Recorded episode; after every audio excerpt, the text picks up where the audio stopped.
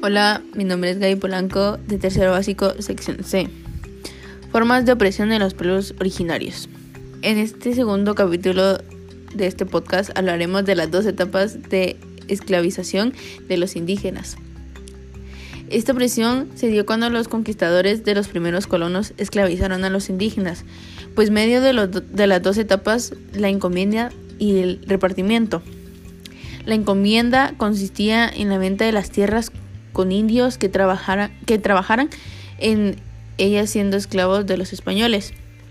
Pero como la venta y estabilización de indígenas trajo problemas a la corona y, Sidón en un requerimiento llamando, llamado requerimiento de Palacios Rubios, en el cual de los indígenas aceptaban trabajar para los españoles, iban a ser tratados bien y si no aceptaban iban a tener que luchar y, iban, y les iban a quitar todos sus bienes.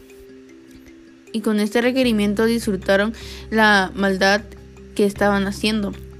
El requerimiento consistía en el equipo que los conquistadores tenían que llevar para conquistar América. De hecho, Pablo de Alvarado llegó con todo lo que aparecía en el requerimiento para la conquista de Guatemala.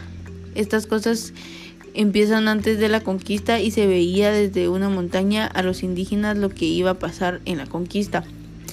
La encomienda y el repartimiento fueron medios de fortalecer la inferioridad de los pueblos indígenas durante la colonia. Esta forma de opresión en los pueblos originarios ayudó a los españoles crecieran económicamente y los indígenas fueran más demigrados y se quedaran sin nada que así que no eran nada o importantes. ¿Cuáles son los elementos aún visibles en los pueblos indígenas de la conquista económica en la época? Sí, porque eran gran parte de los trabajos forzados que se les dieron a los indígenas. Hoy en día son la forma en que ganan dinero algunos indígenas y personas de nuestro país. Solo que estos trabajos ya son ya no son vía de explotación. Algunos de estos son la ganadería, la minería, el comercio o la agricultura. Gracias.